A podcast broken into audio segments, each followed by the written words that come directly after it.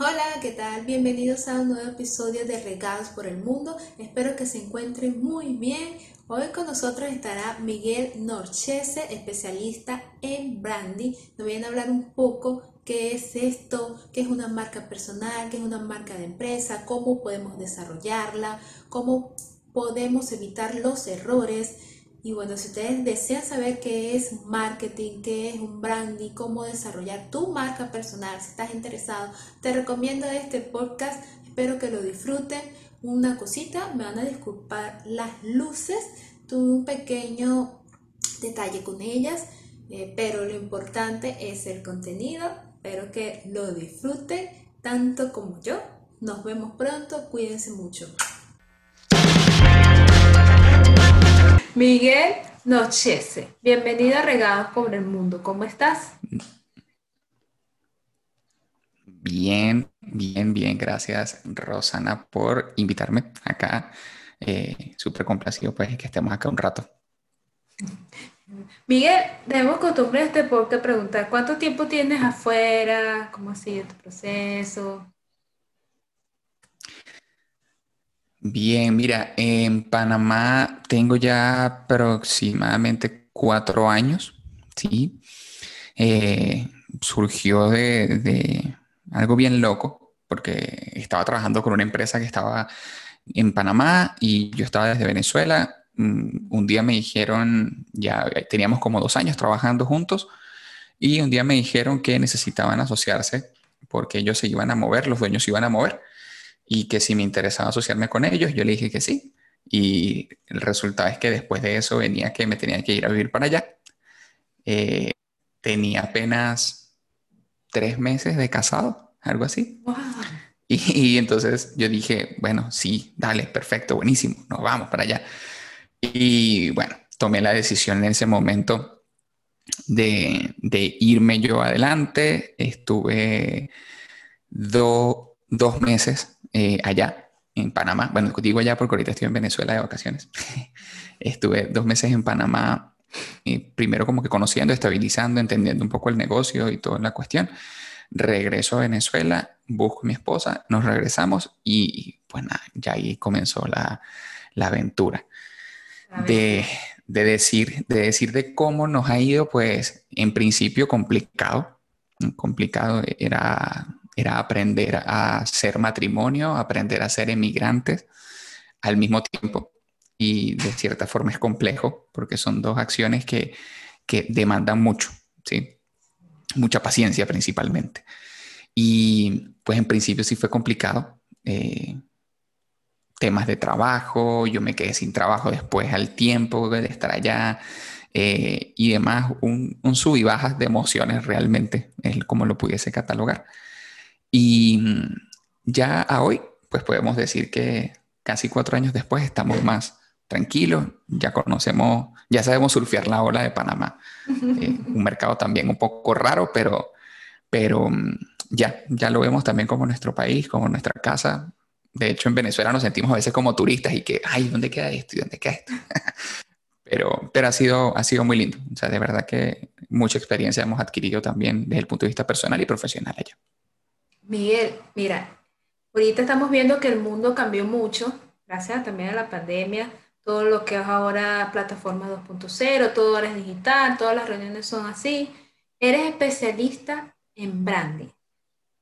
¿Qué es esto, Miguel? ¿Qué te dedicas a? Bueno, eh, voy, a, a, contarte un paso previo. O sea, yo profesionalmente yo estudié diseño publicitario en Venezuela, eh, digamos que desde muy niñito esa era mi pasión. O sea, yo diseñaba en PowerPoint, recuerdo, era un aficionado a diseñar afiches en PowerPoint y, y pues dije desde un principio cuando estaba en bachillerato de que iba a estudiar diseño. Y la gente me decía, no, ¿qué tal? Yo en segundo año dije, yo voy a estudiar diseño cuando me gradúe. Y en efecto, así fue, estudié diseño cuando me, me gradué del liceo. Eh, trabajé en Venezuela, trabajé, siempre soñé con trabajar en medios de comunicación y apenas me gradué comencé a trabajar en el Nacional, en el periódico. Y del Nacional pasé a Últimas Noticias, eh, de Últimas Noticias pasé a una casa productora, de una casa productora pasé a mi propia empresa. Eh, desarrollé una pequeña boutique creativa Y pues nada, ahí estuve hasta que vine hasta acá a Panamá. Eh, ahora bien, me enfoqué posteriormente en todo lo que tiene que ver con referente al branding. ¿Por qué? Principalmente porque el branding es el resultado respondiendo a la pregunta de qué es. Es como que un mix de dos grandes cosas, que es estructura de marca, ¿sí? O imagen y mensaje, ¿sí? Eh, y por allí dije, bueno, me quiero enfocar más en esto porque de alguna forma eso permite también desarrollar, o sea, desarrollas mucho más, no solamente imagen, sino también estructuras, mensajes. Si lo vemos desde una forma mucho más romántica, se podría decir que el branding es el alma de las empresas, ¿sí? No, y si lo llevamos al plano personal, pues el branding es el qué es la persona, no cómo se viste ni ni nada, sino es qué es la persona como tal. Y pues nada, decidí enfocarme en, todo lo que era el desarrollo de, branding corporativo en su momento. Y me encanta, me encanta toda esa parte porque es conocer un poco más allá, es entender negocios, entender la mecánica de la empresa, es entender por qué compra la gente, por qué no compra, eh, qué estructuras de mensajes tienes que hacer, cómo tienes que llegarle, a quién le llegas, cómo le llegas, cómo te le acercas a la gente, más allá de la imagen. ¿Ok?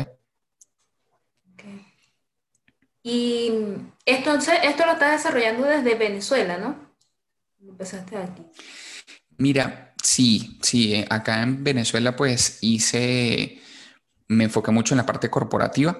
Eh, fue muy interesante porque yo trabajé mucho tiempo, eh, bueno, no mucho tiempo, no, fueron dos años y medio, trabajé en Últimas Noticias y recuerdo que cuando salí de ahí, eh, quedé tan en buen trato con todos, con todos mis compañeros, con todos los, los gerentes también y demás. Entonces, Últimas Noticias se convirtió en mi primer cliente como emprendedor.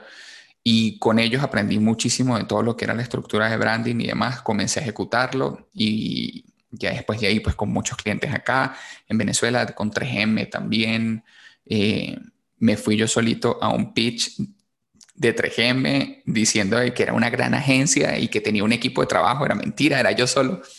Y, gané un pitch eh, para llevar cinco marcas internas de 3M y era yo contra el mundo. Entonces decía, no, sí, que mi equipo está trabajando. No, no era un equipo, era yo.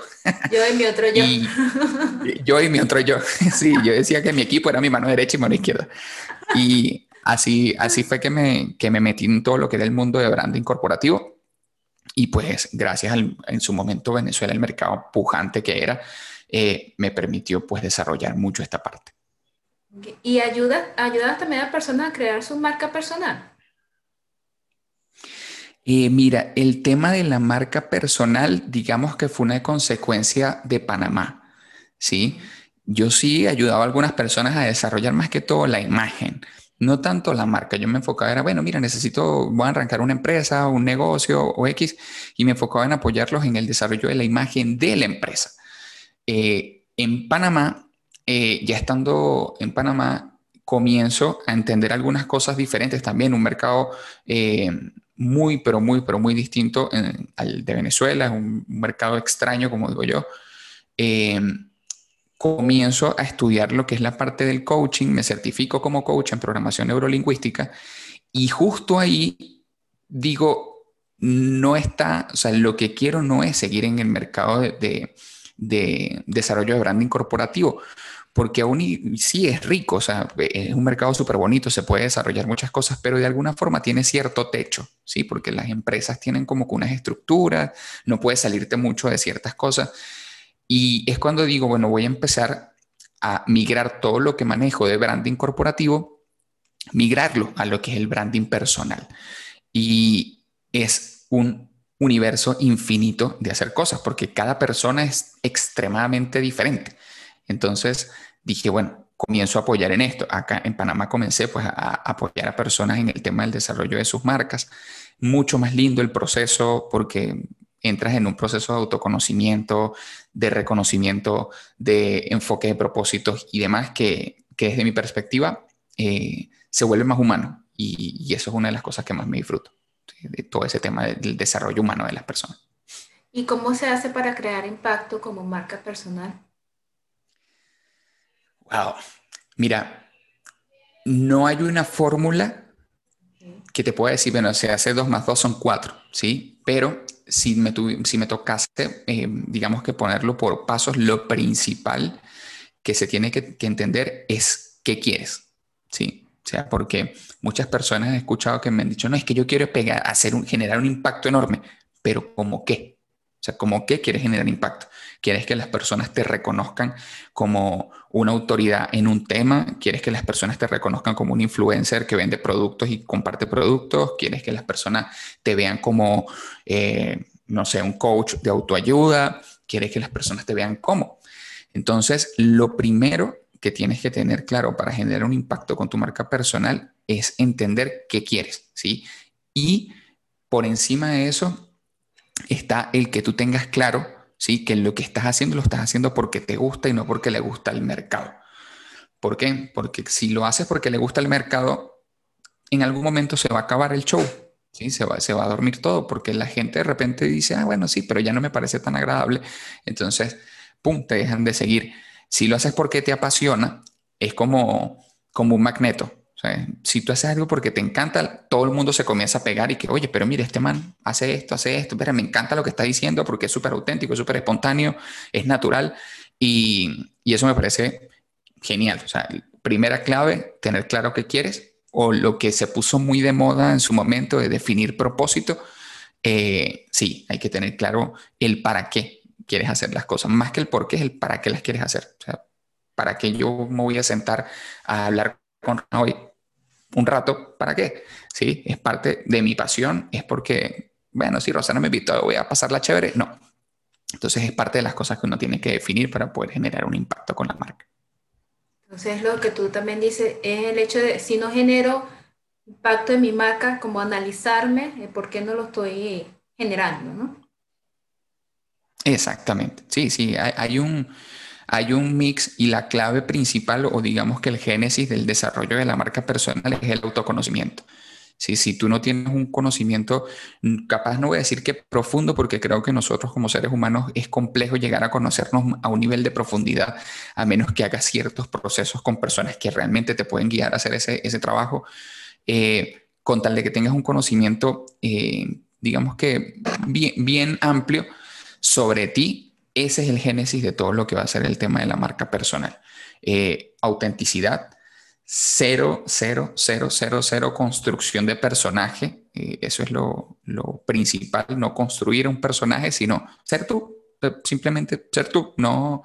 Y que bueno, yo voy a aparecer en las redes de una forma como que soy un tipo que tiene muchísima plata y que tengo carros y que tengo... No, si no tienes plata ni tienes carro, no aparezcas como que tienes plata, tienes carro, porque no eres tú.